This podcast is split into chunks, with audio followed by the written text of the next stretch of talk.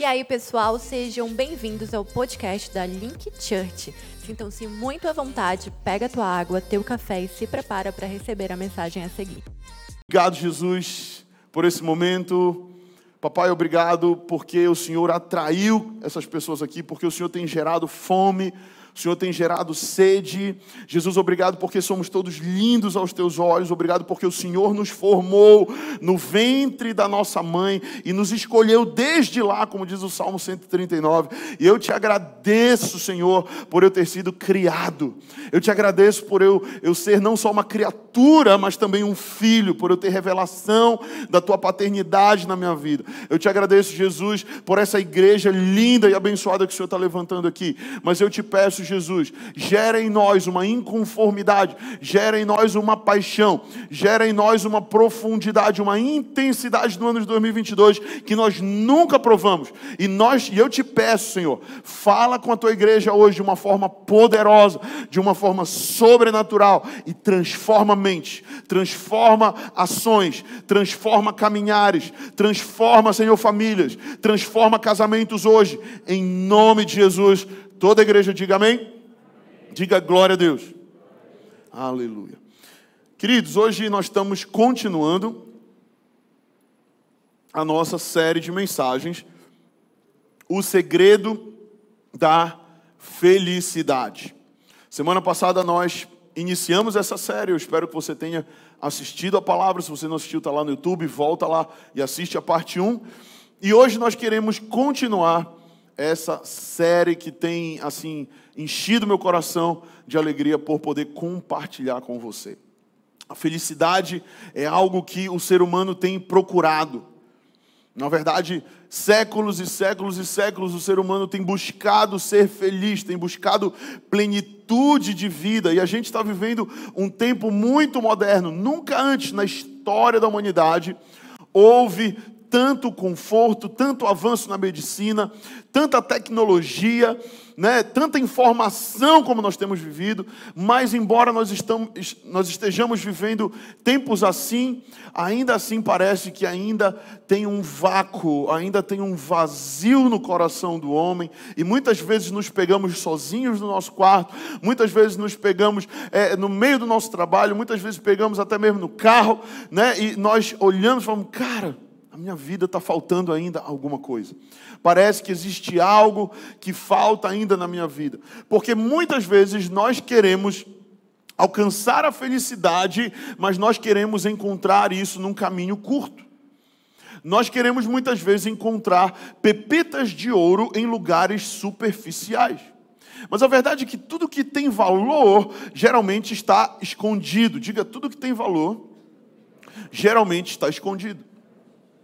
Tudo que tem valor custa mais caro, sim ou não? Você vai lá no shopping, você tem o relógio de 10 reais, acho que no shopping nem tem relógio de 10 reais. Você vai no camelô da esquina, tem um relógio de 10 reais. E você vai no shopping, tem um relógio de mil reais.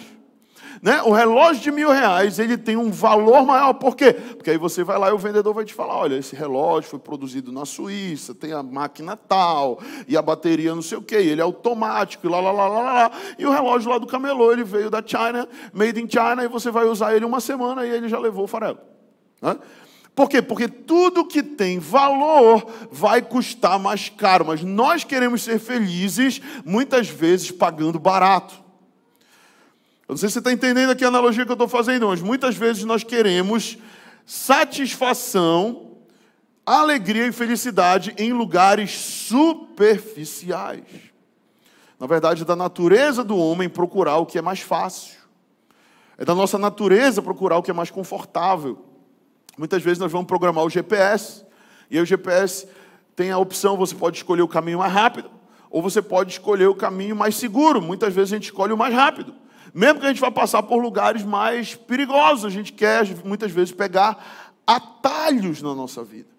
Eu não sei quantos aqui colocam geralmente alarme para acordar. Quem bota alarme para acordar de manhã? Né? Você vai botar o seu alarme lá e você vai colocar o alarme no limite, exatamente no tempo que você precisa para levantar, escovar dente, tomar banho, tomar café, se arrumar e sair. Muito raramente a gente coloca um tempo de folga no nosso alarme. Né? A gente, na verdade, coloca um tempo de folga só para dar lá o, o, o, o, soneca. Aí dá uma soneca, duas sonecas, três sonecas, e quando já está no limite da soneca, ah! aí sai correndo para se arrumar rápido. Né?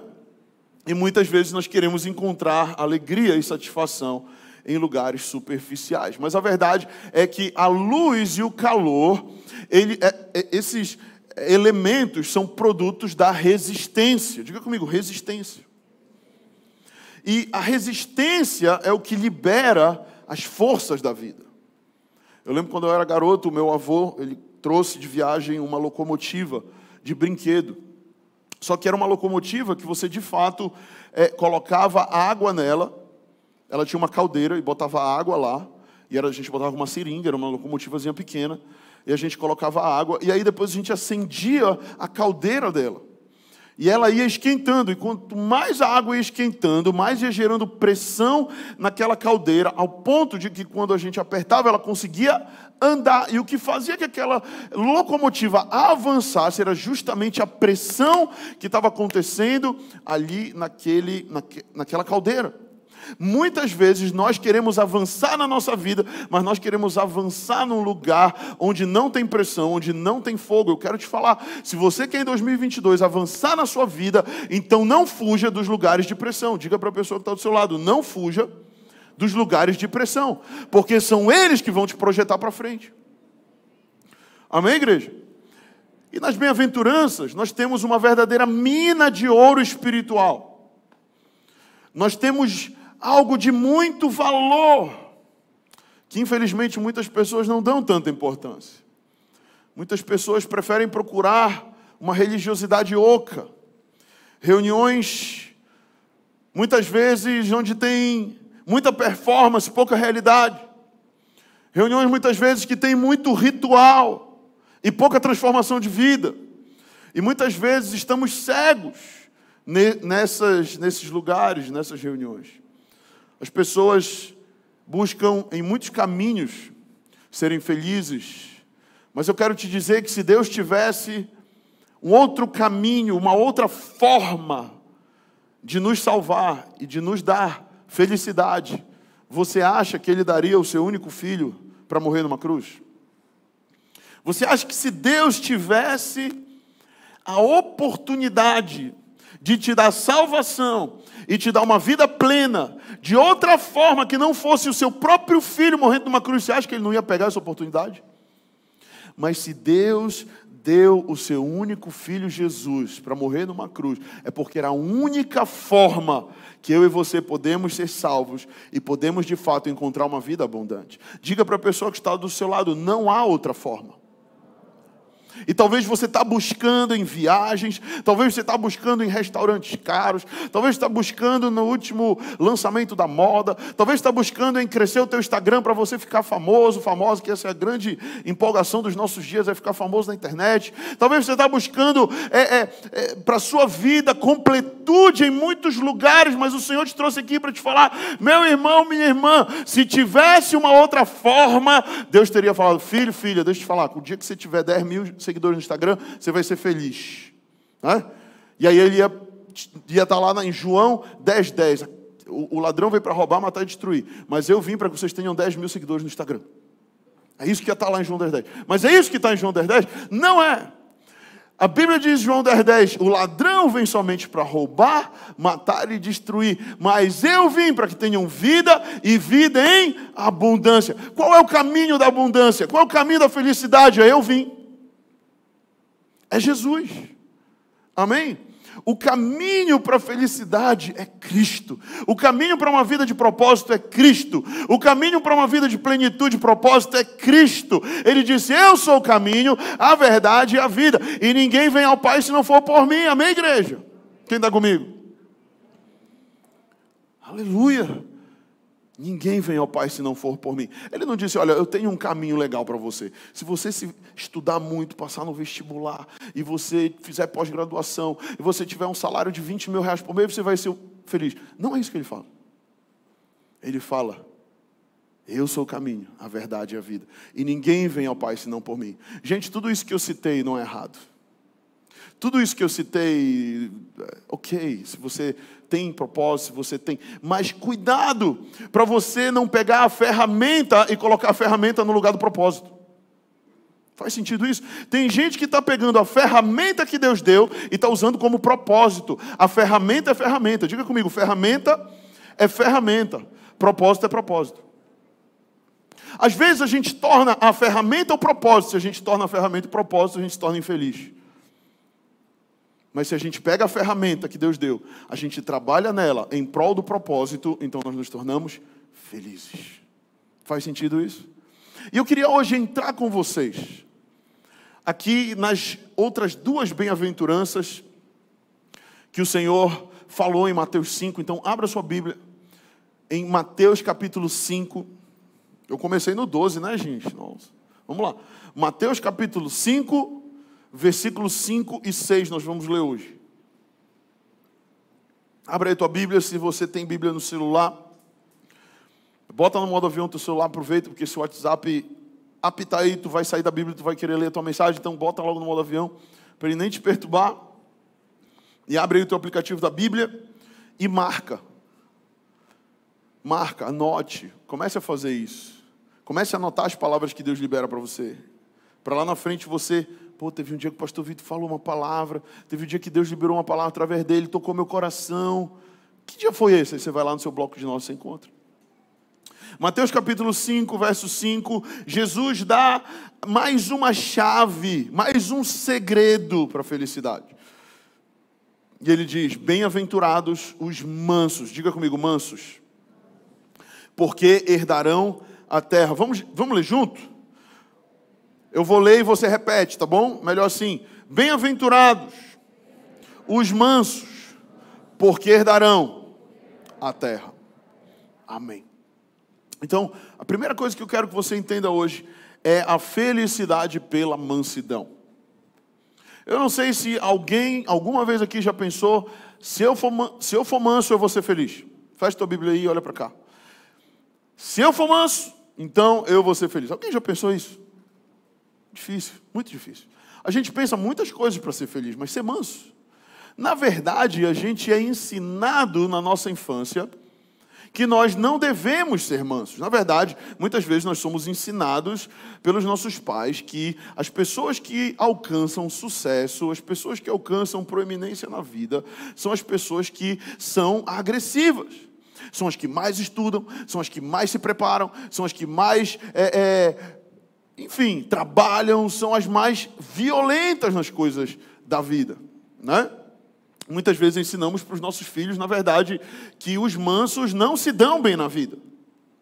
Essa é a cultura do mundo, é assim que o mundo se move. Ou você é o melhor, ou você fica para trás. Ou você se esforça muito, ou você fica para trás. Eu não estou dizendo que você não deve se esforçar. Mas o que eu quero te dar aqui, uma chave, é que Jesus está dizendo que os mansos são felizes. E muitas vezes nós somos ensinados que nós precisamos ser violentos para ser felizes. Nós precisamos é, é, ser competitivos para ser felizes.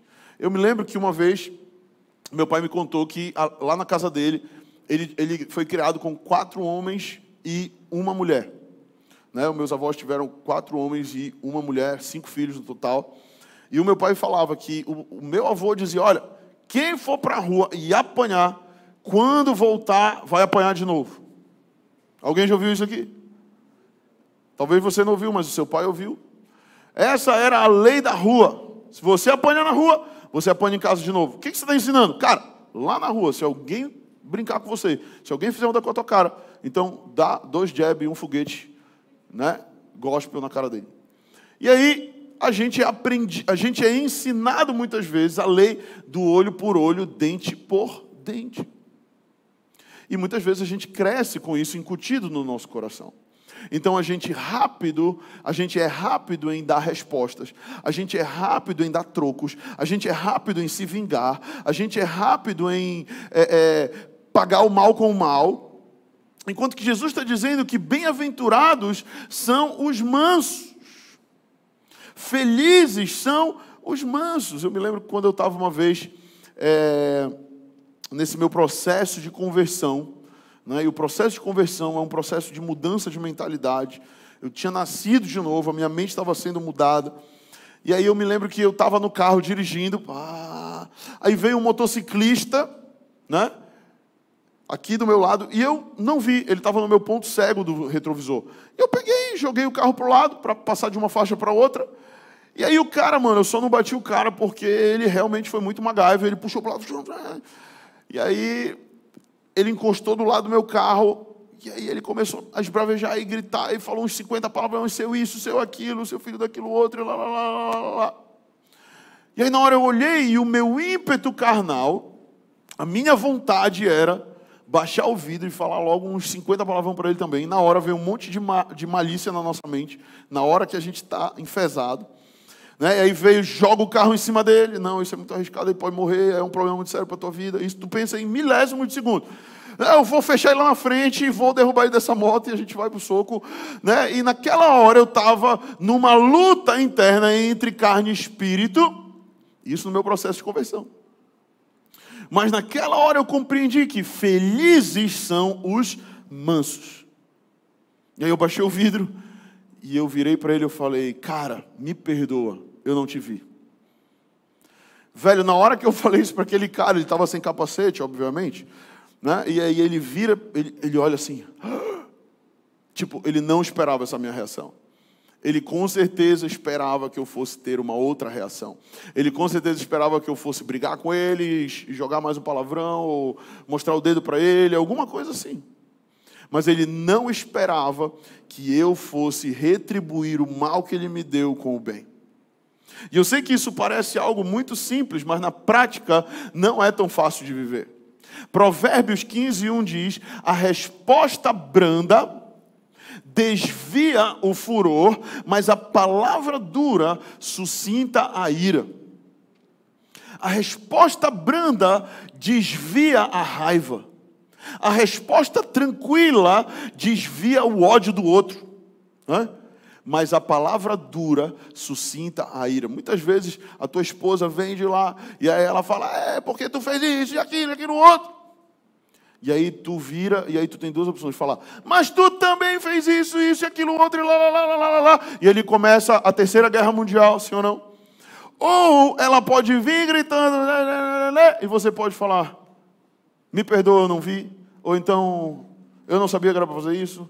Ou então, sei lá, você podia ser brando. Diga para a pessoa que está do seu lado: o Senhor está te falando hoje que se você for manso, você vai ser mais feliz. E eu pergunto para os casados: você quer ser feliz ou você quer ter razão? Eu quero ser feliz. Muitas, muitas discussões com a Maíra, eu falei, bandeira branca, eu quero ser feliz. Tu já ganhou essa. Eu sabia que eu estava certo. Eu sabia que eu estava eh, é, fazendo mas eu prefiro perder e ser feliz do que ganhar e perder para o meu casamento. E muitas vezes isso acontece em vários âmbitos, acontece no nosso casamento, às vezes acontece com um amigo, às vezes acontece também no nosso trabalho, acontece em vários âmbitos. Diga para a pessoa que está do seu lado, muitas vezes é melhor perder para ganhar. Faz sentido? Então a resposta branda desvia o furor, mas a palavra dura suscita a ira. A verdade é que quando nós somos mansos com as pessoas, em um momento de ira, nós geramos também mansidão no coração delas. Mas para isso nós precisamos entender que a mansidão, diga comigo, a mansidão é um fruto do novo nascimento.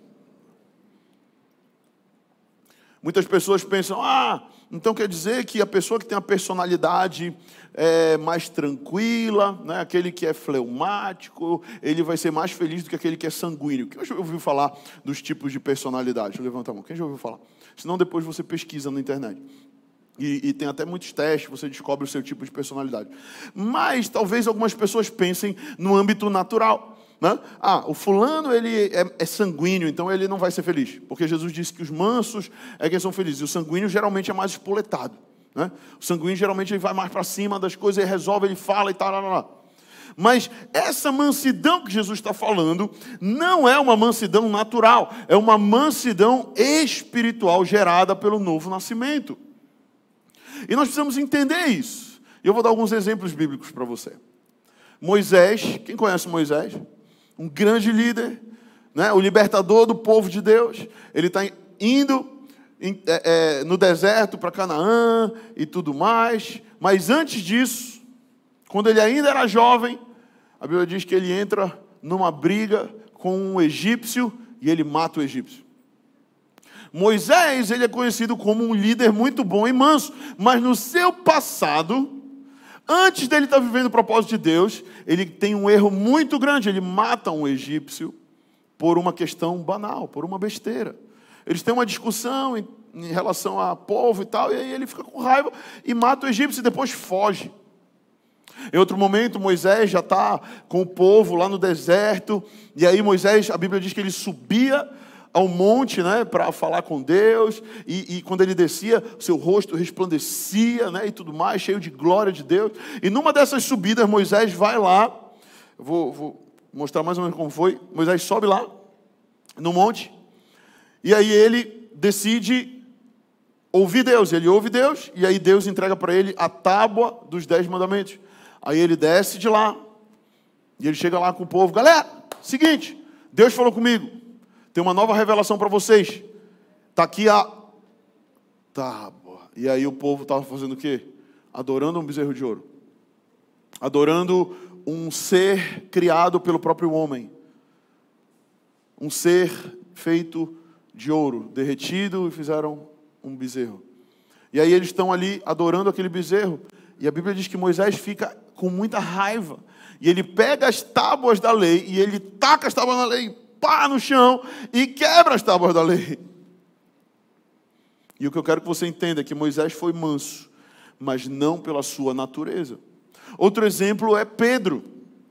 Pedro é um cara que foi o, o, apóstolo, né? o grande apóstolo que continuou a, obra de Jesus, aquele que teve a revelação: Tu és o Cristo, Filho do Deus vivo. Jesus fala para ele: Não foi carne nem sangue que te revelaram, mas o Espírito. E ele depois entrega a chave do céu e fala: Olha, o que tu ligares na terra será ligado no céu e vice-versa. Pedro, esse cara é incrível. Aí Jesus está numa situação de risco quando Jesus vai ser preso, Judas dá o famoso beijo da traição. E aí um soldado chamado Malcolm pega Jesus. Quando o soldado pega Jesus, Pedro fala: Não, o meu mestre não. Isso já é minha, minha ideia, não é a Bíblia. E aí ele pega a espada de Malcolm e ele vai e dá-lhe com a espada, logicamente, na cabeça de Malcolm, ele esquiva, eu imagino, e pega a sua orelha. E aí a orelha de Malcolm cai no chão. Só que o que é mais louco é que Jesus fala: Pedro, Pedro, não é assim. Aí ele vai, pega a orelha de Malco e cola. Recebe a orelha nova agora em nome de Jesus. E aí ele recebe a sua orelha de volta e Jesus cola a orelha de Malco. E depois Jesus se entrega para o martírio.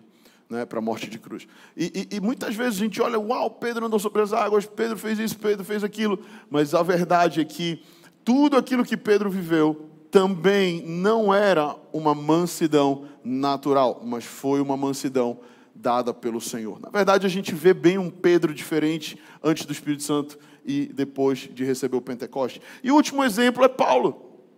Paulo era um perseguidor de cristãos. Ele participa do martírio de Estevão em Atos capítulo 7. A gente vê Paulo lá, na época ainda era chamado Saulo, a galera apedrejando Estevão, um dos discípulos dos apóstolos, e ele tacando pedra. Estevão olha para o céu e fala: Deus, perdoe-lhes, eles não sabem o que fazem, imitando o seu mestre, imitando Jesus. E enquanto ele está morrendo, a Bíblia diz que os judeus eles tinham o costume de rasgar suas vestes quando estavam irados, e eles rasgavam as suas vestes e jogavam aos pés de um jovem chamado Saulo. E Saulo era esse cara que estava lá como mandante do crime, né? mandante ali do apedrejamento, ele estava só, isso, pode, bicuda mais ali a costela dele, bicuda lá, isso, agora pisa nele aí, não, ainda está vivo, taca mais pedra. Esse mesmo Saulo, que perseguia cristãos, que era um assassino, ao se converter a Jesus, se torna um grande apóstolo, e é ele que vai escrever a carta aos Gálatas, no capítulo 5, e ele vai dizer: Mas o fruto do Espírito é a longanimidade, benignidade e mansidão. Diga comigo, a mansidão é um fruto do Espírito.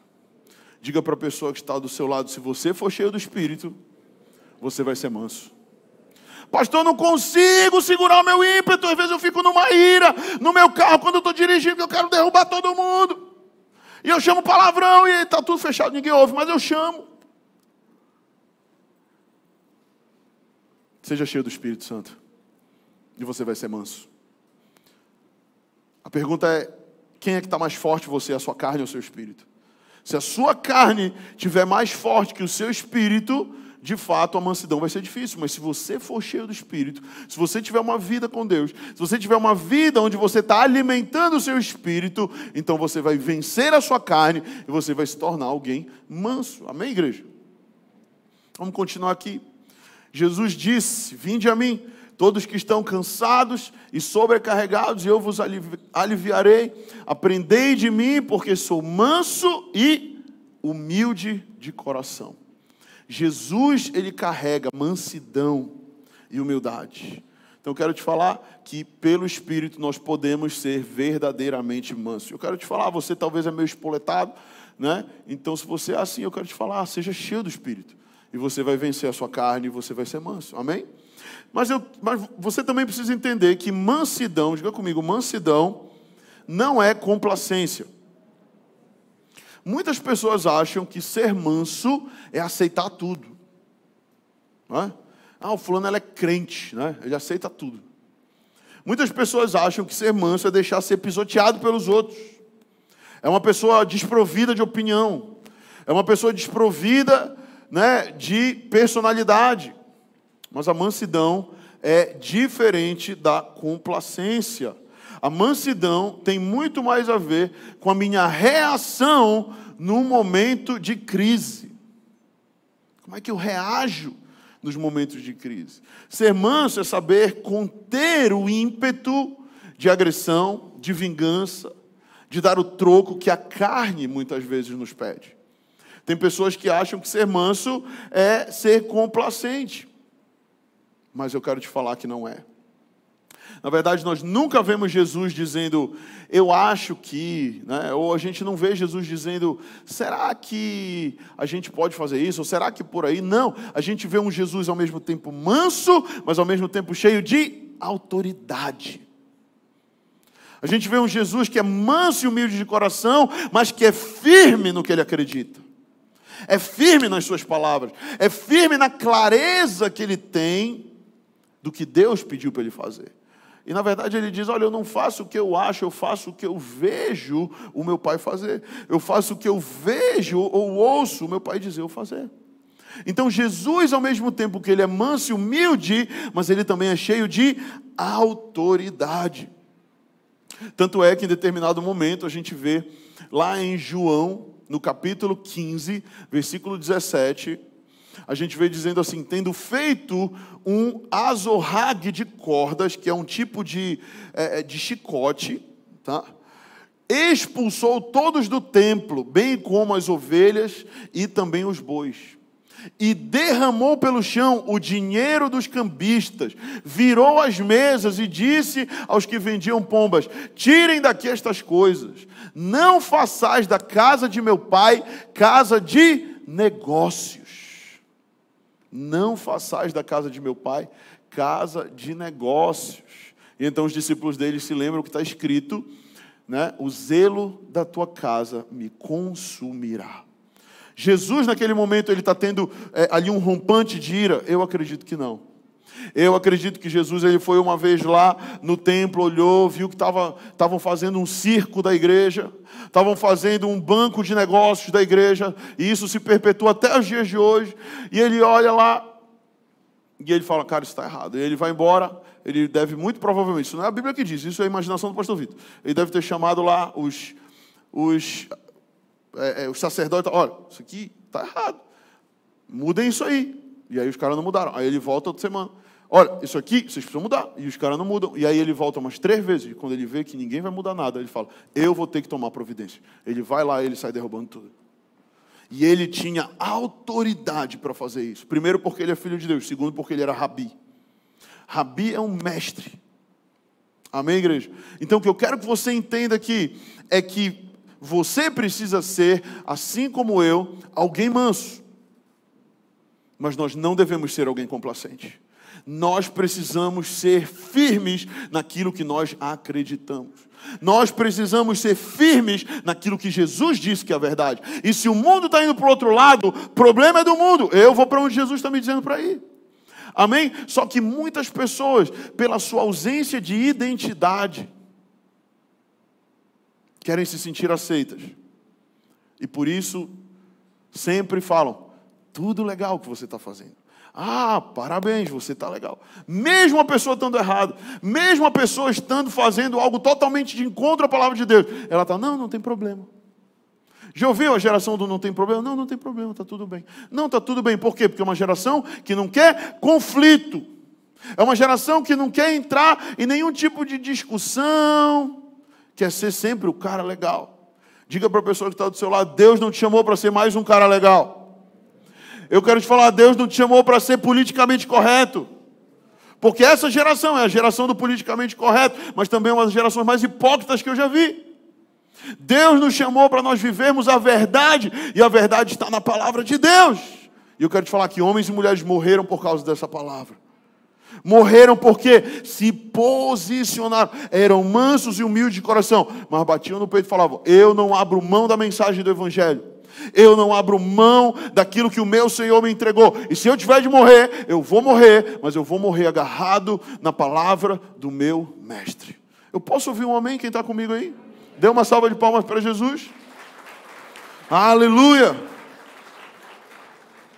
E último lugar, ser manso é ser puro de coração. Diga comigo, ser manso é ser puro de coração. Se você está com a sua Bíblia, abre aí em Mateus capítulo 10, esse é um outro versículo chave. Mateus capítulo 10, verso 16. Mateus 10, 16.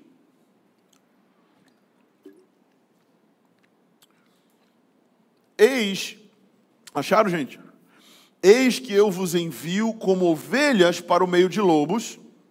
Sede, portanto, prudentes como as serpentes e simples como as pombas. Diga comigo, prudentes como as serpentes e simples como as pombas.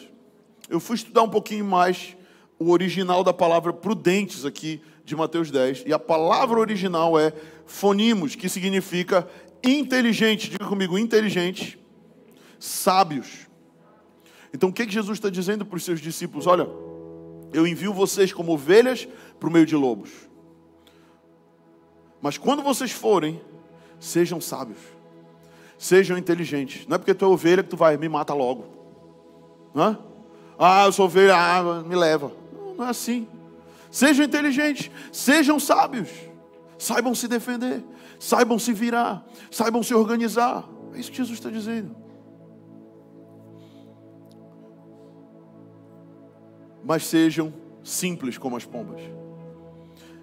E a palavra original para simples aqui é aqueraios, ou aquerraios, que significa puro, sem maldade, livre de malícia, inocente.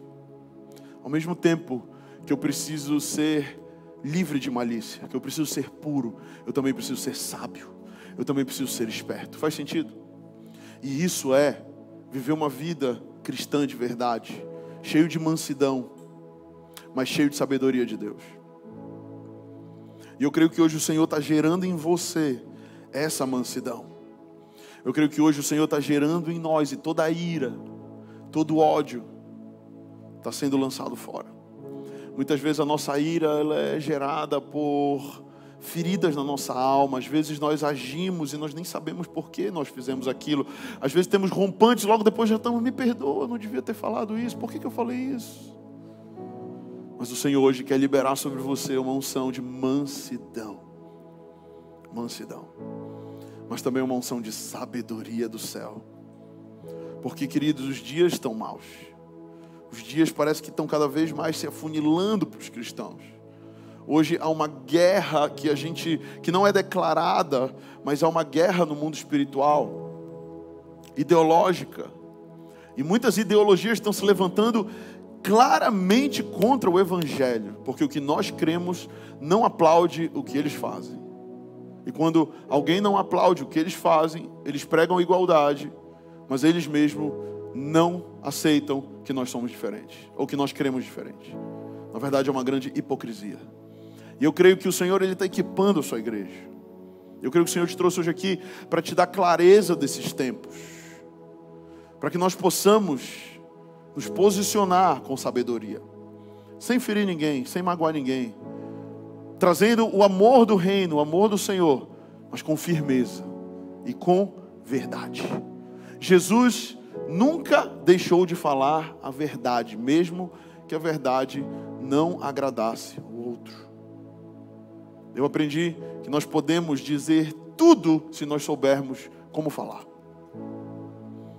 Você pode falar tudo para uma pessoa, se você tiver sabedoria, se você tiver graça para falar. E a verdade é sempre o melhor caminho. Se você está numa enrascada você não sabe o que dizer, diga a verdade com sabedoria. Portanto, Jesus está nos dizendo que se nós formos mansos, seremos felizes. Quantos querem ser felizes? Para de brigar por besteira. Para de discutir por qualquer coisa.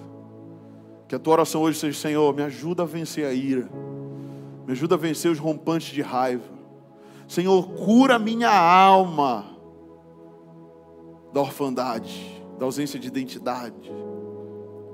Me fala quem eu sou de verdade.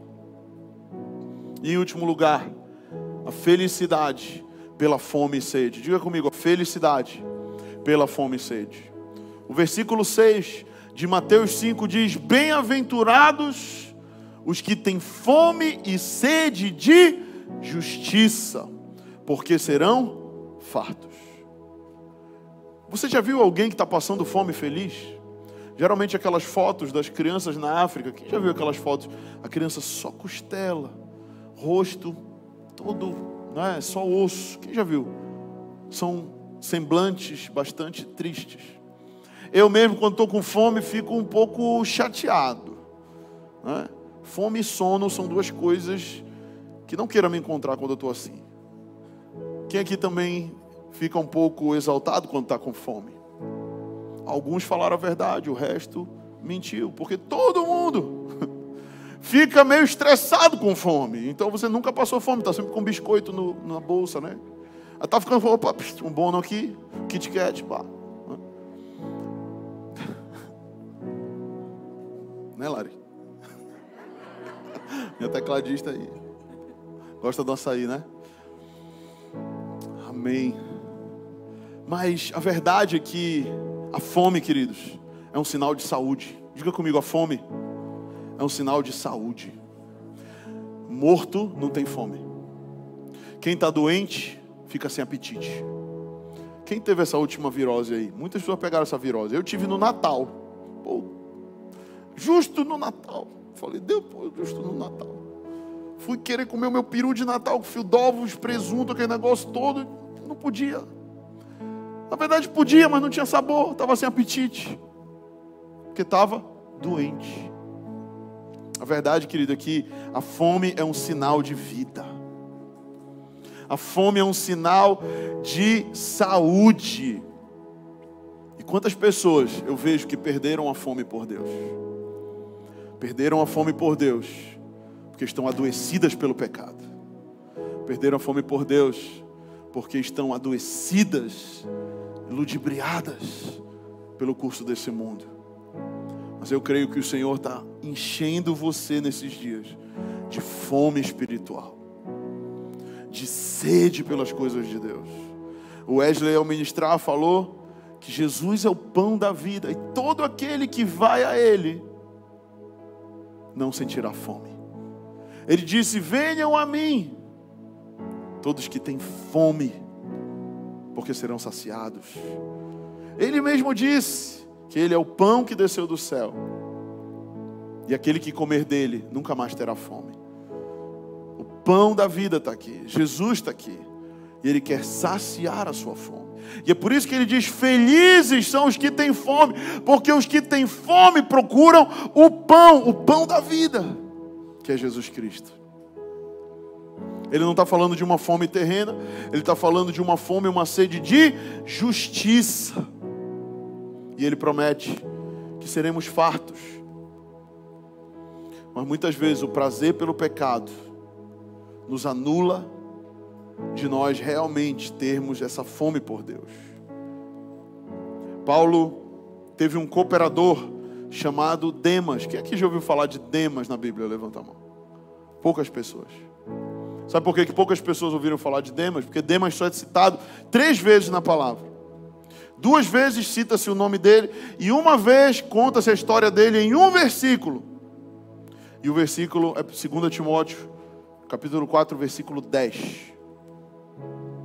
Que diz: Porque Demas, tendo amado o presente século, me abandonou e se foi para Tessalônica. Demas era discípulo de Paulo.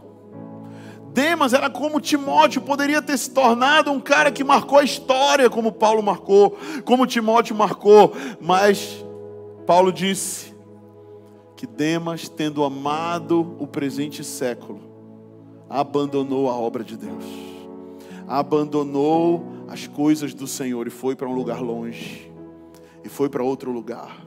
Eu não sei se você já ouviu aquelas pessoas que têm um grande potencial, né? Geralmente nas famílias tem aquela pessoa, poxa, o fulano, ele é jovem, mas ele tem um grande potencial. O Beltrano, ele tem um grande potencial. E é muito bom ter um grande potencial, mas é tão triste quando a pessoa, ela tem um grande potencial, mas ela é sempre só um potencial. Ela nunca alcança o seu máximo, ela sempre é um potencial. Demas era esse potencial, mas que no meio do caminho preferiu o presente século, preferiu as ideologias, preferiu a cultura caída do homem, preferiu os prazeres da carne e foi embora e deixou Paulo. A Bíblia poderia ter sido escrita primeira Demas e segunda Demas, mas não é, é primeira Timóteo, segunda Timóteo, porque Timóteo foi fiel. E Paulo escreve para ele dizendo: Timóteo, meu filho na fé.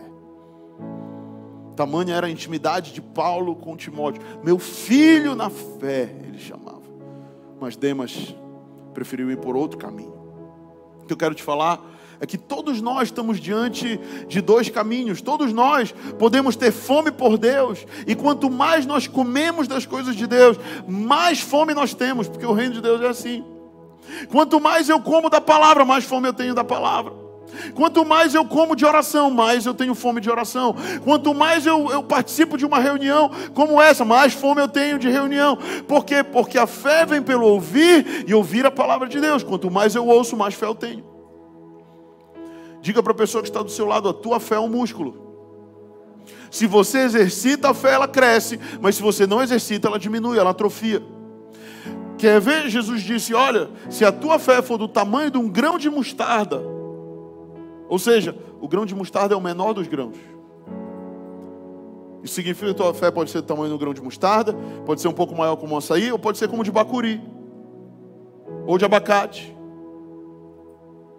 Se você exercitar, a fé cresce. Se você come, mais fome você tem. Essa é a verdade do reino. E é por isso que ele diz: Bem-aventurados os que têm fome e sede, felizes os que têm fome e sede pelas coisas de Deus, felizes aqueles que têm fome e sede pela justiça. Ei, buscai, pois, em primeiro lugar o meu reino e a sua justiça, e todas as outras coisas vos serão acrescentadas.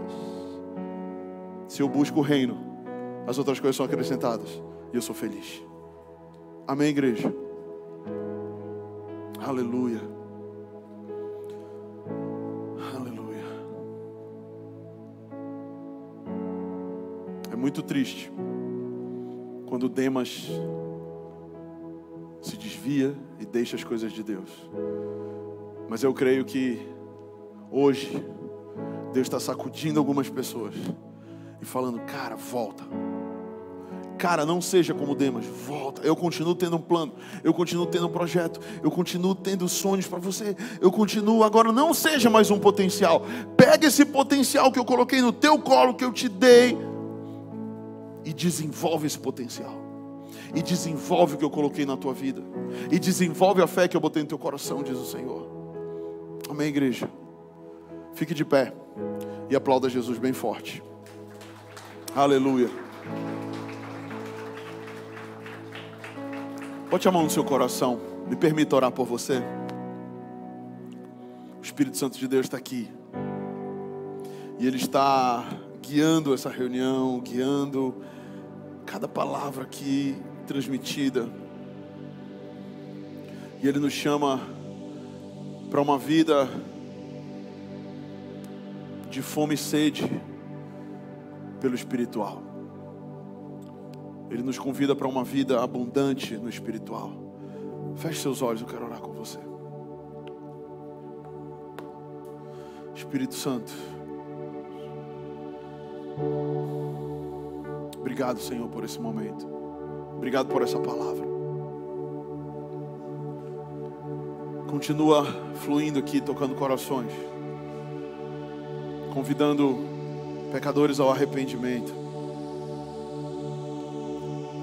Pai, nós queremos ter a nossa vida mudada e transformada pela obra do Teu Espírito.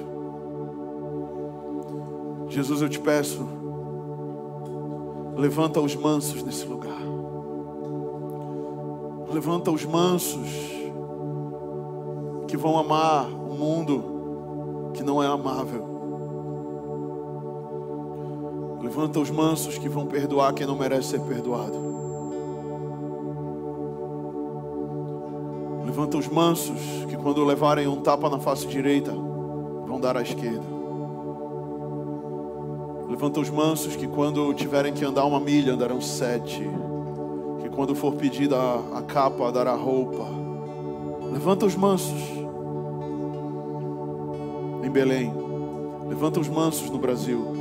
Levanta os mansos no norte do país. Pai, eu oro por aqueles que estão enfrentando tristeza profunda. Talvez tenha alguém aqui hoje, talvez tenha alguém assistindo online. Talvez tenham pessoas que ainda vão assistir essa palavra no futuro. O Senhor sabe. Eu oro que o Senhor traga propósito hoje. Que o teu propósito seja maior que a ferramenta. Espírito Santo, que a gente nunca se esqueça de onde o Senhor nos tirou. Que a gente tenha um sentimento de urgência sempre. Jesus levanta aqueles que vão confrontar os que estão brincando com o teu evangelho, que tem feito da tua casa uma casa de negócios. Levanta aqueles, Senhor, que vão falar a verdade com sabedoria, mas vão falar. Pai, nos dá a autoridade que o Senhor tem. Quando uma palavra sair da nossa boca, essa palavra transforme ambientes, mude realidades. Espírito Santo, libera aqui o fluir do teu espírito agora. Aumenta a nossa fome, a nossa sede. Que esse ano seja um ano de intensidade na busca pelo Senhor, na busca pelo secreto na busca pelo conhecimento da tua palavra, na busca pelo, pela intimidade com o teu Espírito Santo, que nós sejamos tão íntimos que quando alguém vier profetizar na nossa vida, a gente vai dizer: Eu já sabia. Quando alguém vier liberar uma palavra de conhecimento, a gente só fale: É, Deus já me falou. Espírito Santo, queremos te conhecer mais profundamente, mas gera em nós paixão a mesma paixão que os loucos vão para o estádio, berram e gritam pelos seus times. A mesma paixão que o Senhor tem gerado naqueles que defendem ideologias caídas. Na verdade, pedimos por uma paixão muito maior do que essa, por uma profundidade muito maior do que essa. Levanta os teus verdadeiros discípulos, Jesus. Estão dispostos a entregar tudo. Porque quando damos tudo, então encontramos a felicidade. Quando damos o nosso coração ao Senhor, de todo o coração, tudo que temos, é então que Ele olha e nos devolve e fala: Filho, agora você está pronto. Agora você está pronto, toma tudo que você precisa, toma tudo que você sonha. Devolva ao Senhor tudo que Ele te deu. Tudo que você tem, Deus te deu. Pela graça e misericórdia, porque Ele é um Pai bom. Devolva para Ele o seu coração. Devolva para Ele o seu coração. Se tem hoje alguém aqui que quer dar uma resposta ao Senhor. Alguém que quer dar uma resposta a essa mensagem. Essa mensagem penetrou o seu coração e você se identificou, não só em um ponto, em outro ponto, mas talvez em vários pontos. E o Espírito Santo confrontou você. Eu quero que você levante sua mão onde você estiver. Você que quer, nessa noite, nesse momento, um avivamento pessoal, um novo tempo com o Senhor. Levante sua mão. Quero orar por você. Aí onde você está. Aí onde você está, levante sua mão bem alto. Espírito Santo.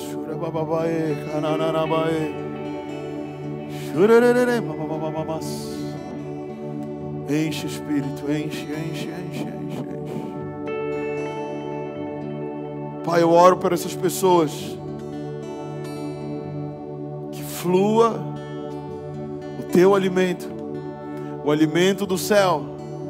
Libera agora pão do céu. Libera agora pão do céu sobre nós. Sacia a nossa fome. Sacia nossa fome em Ti, Jesus.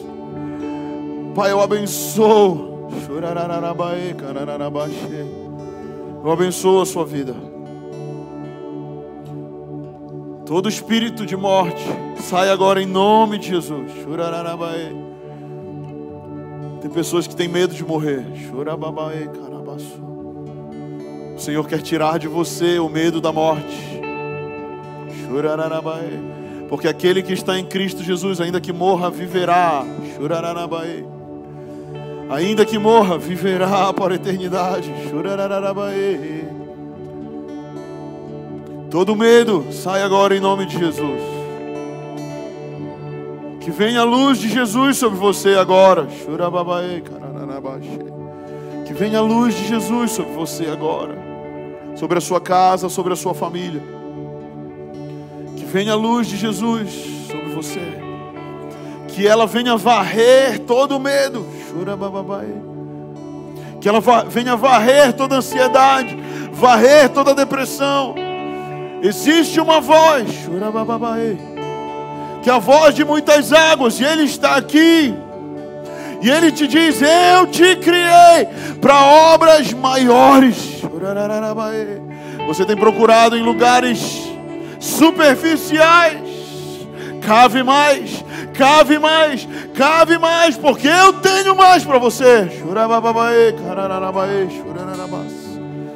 Mais Espírito Santo, mais Espírito Santo. Comece a louvar o Senhor. Levante suas mãos. Há uma atmosfera de adoração aqui poderosa hoje. Levante suas mãos. Enquanto nós adorarmos, o Espírito vai batizar alguns. Se você é batizado no Espírito, comece a falar em línguas. O Espírito do Senhor está aqui onde Ele está. A liberdade, diz a palavra. A liberdade nesse lugar. Deixa o Espírito fluir. Mais, mais.